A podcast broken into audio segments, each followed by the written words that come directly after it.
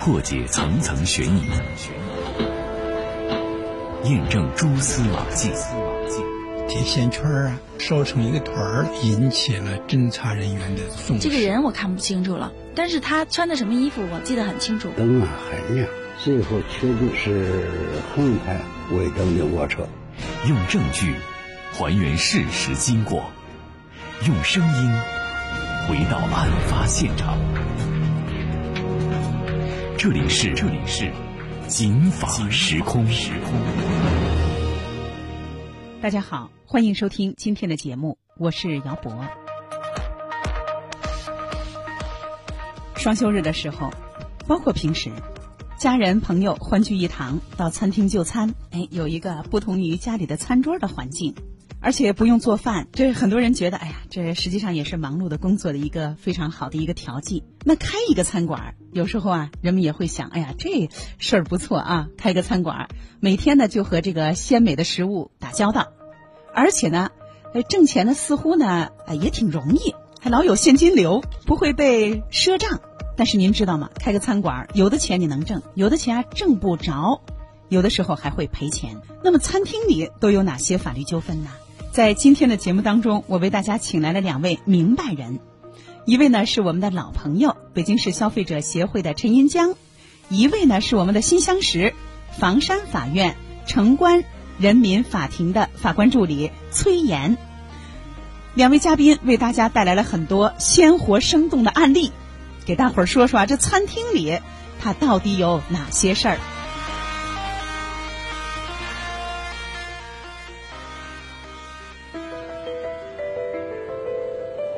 安身在车里，安心在当下，安全在路上。警法时空，姚博主持。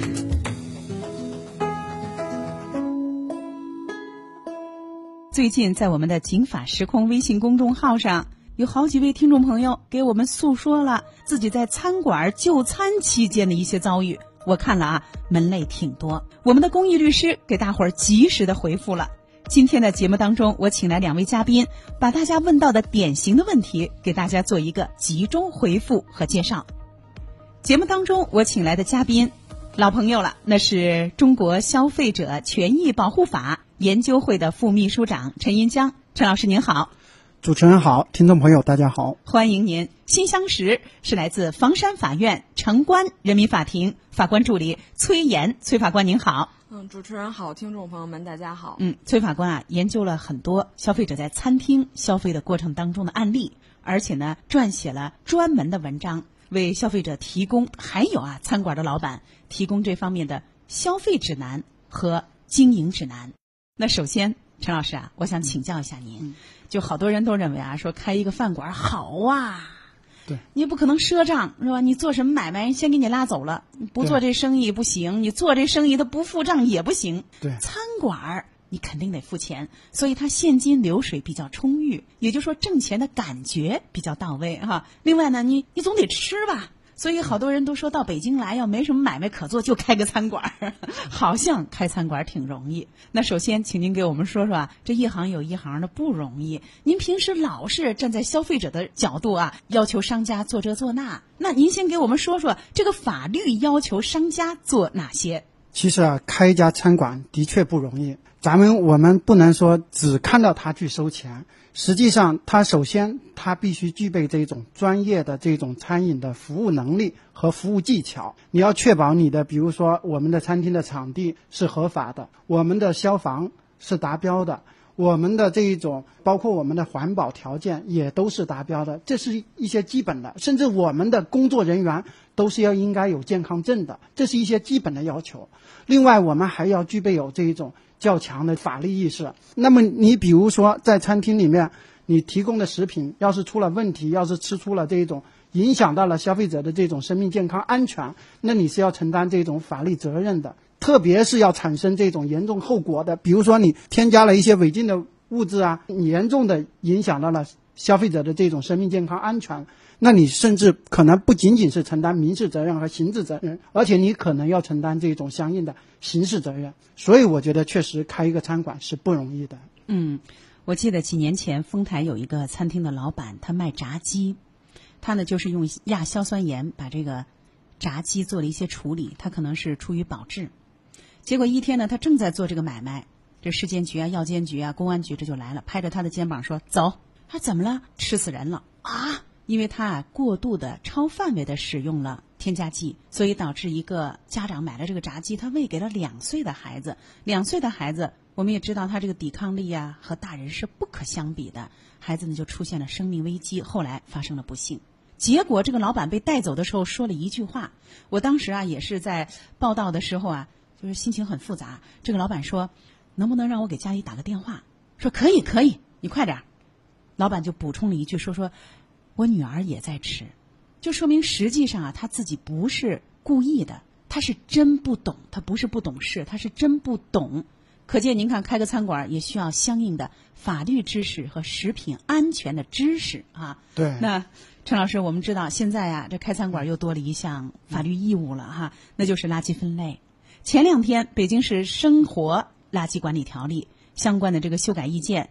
已经呢通过了第十五届人大常委会的这个相关的会议的表决通过，五月一号就要走到咱北京啦。也就是说，你不分类这个垃圾，让你分类的事儿，它就要咬人了，因为它有罚则了啊。但是其实垃圾分类最难分的是厨余垃圾，可您说餐馆绝大部分都是厨余垃圾嘛？那您觉得有了这样的一个新的规定之后，对于餐馆的经营者和管理者有什么样的新的要求？他们该怎么做？呃，我觉得这个生活垃圾管理啊，它涉及到各行各业，甚至关系到我们每个人的生活。呃，我们知道，可能餐馆这一块，它确实是一个产生垃圾的重要的一个场所之一。它不仅仅是你吃剩的这种饭菜啊，而且我们平常可能会有很多使用大量的一次性的这一种餐具啊，或者说一次性的桌布啊、一次性的筷子啊、一次性的碗筷等等。所以，那么这里面都会带来这一种生活的垃圾。所以，我觉得这一次，呃，我们的条例以法律的形式，明确的规定，我们以后我们的餐馆或者说我们的饭店不能主动的来提供这一种一次性的饭具。我觉得这跟以前是不一样的。以前可能我们是一些倡导性的，是一些建议，是吧？它不具有法律的强制力。那么这一次。我们上升到法律的制度，而且我看了这一次的条例里面，如果你不整改或者整改不彻底，最高可以罚五万。那么这个确实法律是露出牙齿的。那么我觉得这个实施之后，对我们的餐馆来说，确实卫生清洁或者说使用这一次性的这种用品的这些意识都要增强。我们可能下一步，一方面我们可能要增强这一种卫生清洁的和环保的意识。另一方面，我们可能在这一方面加大人力物力的投入，你真的来确保把这个条例的有关的落到实处。嗯，我觉得这个可能确实我们将来确实要做的。另外，我觉得我们的消费者可能以后不要盲目的一次性点那么多，不要那么太任性了。你要是剩余的，以前你说随便打一个包，但是现在你也应该尽量的少去用这种一次性的这种用品。那我也得能把它弄回来呀。您说我怎么理解这个条例当中的不主动提供？这是什么意思？也就是说，未来会不会出现一种新的服务的一种方式？就是你要不要餐具？你选择不选择？你要选择的话，那就不是我主动提供给你。那会不会还是把猫叫了一个咪呀？呃，我觉得确实从目前来说还是留了这么一个缺口，因为我们现在在使用的时候，如果消费者确实我今天点多了，我也吃不掉。吃不完，那么这种你说浪费了也浪费了。那在这种情况下，他可以主动的找餐厅的经营者，要求他提供一些这种一次性的餐具。那么我觉得确实还是应该有这么一个良性的过渡。嗯，不过我看现在的这个外卖啊，我有时候点也真是挺心疼的。虽然说对我来说是个小钱，但是它不是个小事儿，因为我们每一个人在这个环境当中都很难独自逍遥。您说一个菜一个塑料盒儿。一个包子，一个大包子，一个塑料盒，吃一顿饭倒一次垃圾，这个真的就是很正常的事儿。我也特别希望未来我们的经营者啊，能够广泛的推广那种环保、能降解的纸盒。当然，汤汤水水那是没办法。您说您炒个牛河，炒个米饭，你就纸盒吧。未来呢，有了这个纸盒再次循环和降解，也能大大的降低消费者的成本和餐馆的这个回收啊，还有法律责任。看来啊，开个餐馆其实不容易。怎么不容易？下面咱们说说深水区的事儿。最近在我们的“警法时空”微信公众号上，好几位听众朋友都说啊，吃火锅的时候摔了。我一想，那可不嘛，那吃火锅他要拿料，有的拿料是要走动的，他再送你点银耳，你自己再取个酱油什么的，脚底下一打滑。有的呢说啊，餐馆卫生不好；有的呢就说，哎，确实也是自己撒的，但是你没及时清理。下面我就想请崔岩法官给我们介绍介绍。那崔法官，您啊。先别讲法条，您先在您审理的那么多的案件当中啊，给我们找一个给您留的印象比较深的，就是发生在这个房山的某一个餐馆，就我刚才说的这种啊，脚底下打滑，就为了吃饭，结果这饭馆老板吃官司的事儿，您记得有类似的典型案例吗？嗯，的确有这样的案件，就是在这个火锅店内，然后一个顾客然后摔倒了，然后碰洒了这个火锅的热汤，导致邻桌的这个顾客呢受伤的这样的案例。然后呢，具体的呢是这样的：柴女士她在房山区的一个自助的这个火锅店内吃饭的时候，然后王先生呢和几个朋友也在这个火锅店吃饭，在王先生吃完的时候准备离开的那个期间呢，他突然一下摔倒了。然后就打翻了桌上的这个火锅的这个汤，然后把这个邻桌的这个柴女士的左下肢给烫伤了。嗯，然后呢，事故发生之后呢，柴女士呢就赶紧被送到了这个医院进行一个治疗，但是呢也花费了一些医疗费啊、交通费啊，包括之后的这个护理啊相关的一些费用，大概呢是两万多块钱吧。嗯，然后之后呢，她和王先生还有这个火锅店私下进行了一个赔偿事宜的协商，但是呢这三方。方就达不成这个一致的意见，柴女士呢就把嗯王先生和这个火锅店起诉到了法院。嗯嗯，在庭审当中呢，这个王先生其实态度还是比较好的。他说呢，当时事故发生，他也带着这个柴女士去医院治疗了，然后自己也垫付了这个医疗费和交通费。但是呢，他觉得这个事故不仅仅是自己的责任啊，因为当时他觉得这个地上是有污水的，他是因为这个污水滑倒了。嗯，那火火锅店是什么意见呢？他觉得吧，自己也可以适当的对这个柴女士进行一个补偿，因为这个事故呢必然是发生在这个火锅店内的。但是他说这个。王先生啊，在吃火锅的过程中，他点了一些酒，可能醉酒、走路不稳，才是这个事故发生的根本的原因。嗯，但是经过法院呢对三方的这么一个调解，最后达成了一致的意见。这个王先生承担这个事故的百分之八十的责任，赔偿了这个柴女士两万一千元。嗯，然后火锅店呢承担百分之二十的责任，赔偿这个柴女士六千元，都当庭给付，然后履行完毕了。这一顿火锅挣六十，一跤摔下去赔六千。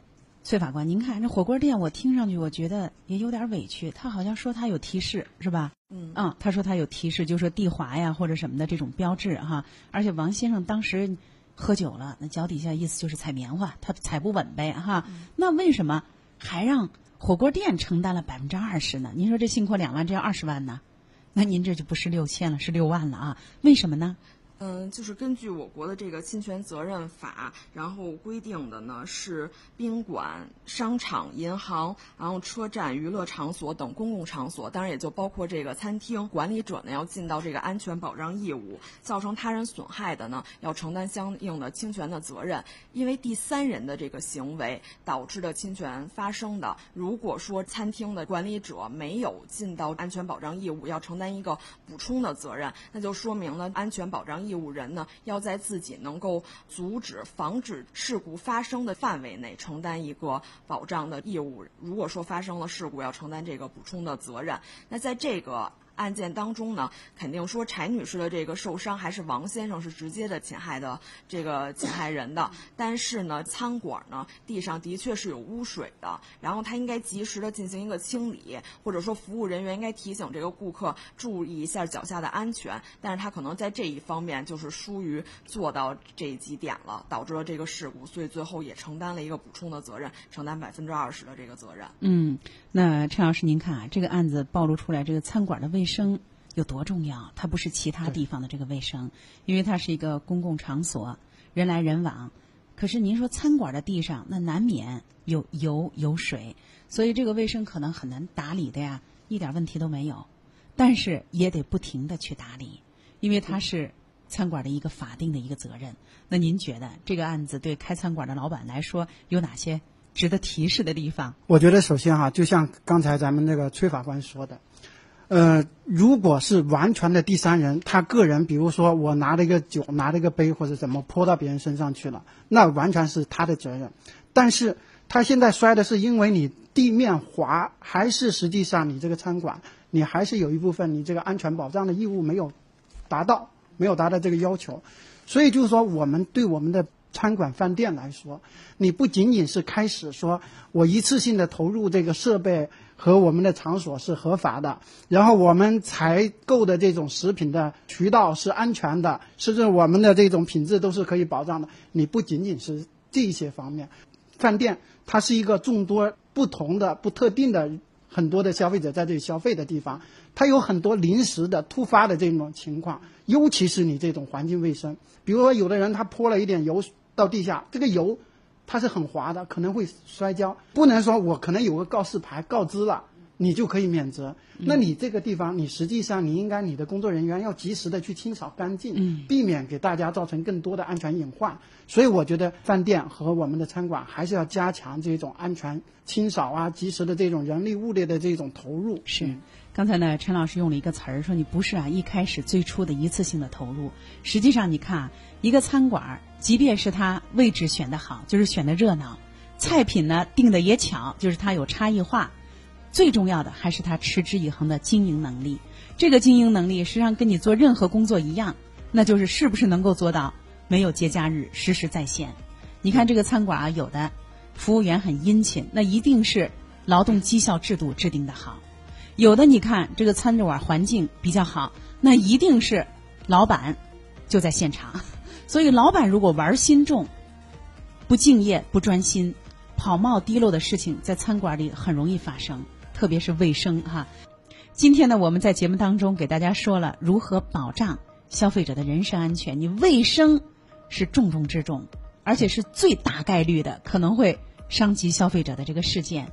卫生这个事儿怎么强调，其实不过分哈。那今天的节目到这儿就结束了，感谢二位嘉宾的参与，也感谢听众朋友的收听。一会儿呢，咱们继续在新浪微博幺零三九姚博。